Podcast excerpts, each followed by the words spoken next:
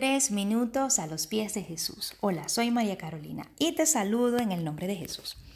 Segunda de Timoteo, capítulo 3, versículo 14 y 15 dice, Pero tú persiste en lo que has aprendido y de lo cual estás convencido, pues sabes de quiénes lo aprendiste. Desde la niñez conoces las sagradas escrituras que pueden darte la sabiduría necesaria para la salvación mediante la fe en Cristo Jesús.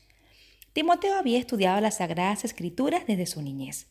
Y aquí vemos reflejado un maravilloso ejemplo para todos los papás creyentes dada por Dios, la importancia que tiene el criar e instruir a nuestros hijos en las sagradas escrituras.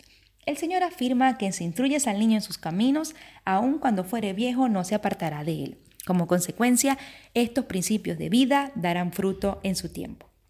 Ser padre es una responsabilidad y un desafío al límite, pero quiero recordarte algunos consejos para considerarlos en la crianza de nuestros hijos, aun cuando estos puedan presentar algún trastorno de conducta emocional o de aprendizaje. Primero es necesario aprender a aceptar a nuestros hijos. Algunos papás son muy controladores y acuden y piden ayuda al profesional o al consejero, quiero que me ayuden a cambiar la conducta de mi hijo, sin querer aceptar que cada niño tiene su propio temperamento, desarrollo, sueño, habilidades, destrezas y debilidades. Muchos dicen, ayúdenme a que mi hijo deje de ser testarudo, en vez de pedir, ayúdenme a enseñar a que mi hijo pueda expresar su ira o emociones de una forma más constructiva sin dañar e irrespetar. Segundo, da una buena dosis de tiempo y esfuerzo adicional. Pasar tiempo de calidad, reservar tiempo para dedicarlos a través de alguna actividad o pasatiempo, o deporte, un buen tiempo para escucharlo. Un buen ejemplo en la palabra es el de Mardoqueo y Esther.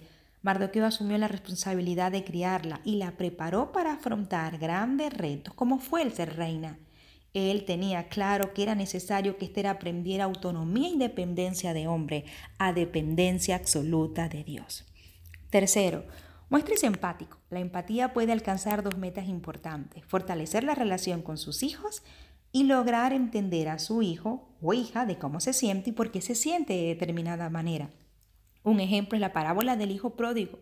Podemos ver cómo su padre en vez de rechazarlo lo recibió con los brazos abiertos, no festejando la conducta irresponsable y desordenada de su hijo, sino que vio que su hijo reconoció su error, se apartó de su mala conducta y volvió a casa arrepentido. Primera de Samuel, capítulo 1, versículos 27 y 28. Este es el niño que yo le pedí al Señor y me lo concedió. Ahora yo por mi parte se lo entrego al Señor mientras viva. Estará dedicado a Él.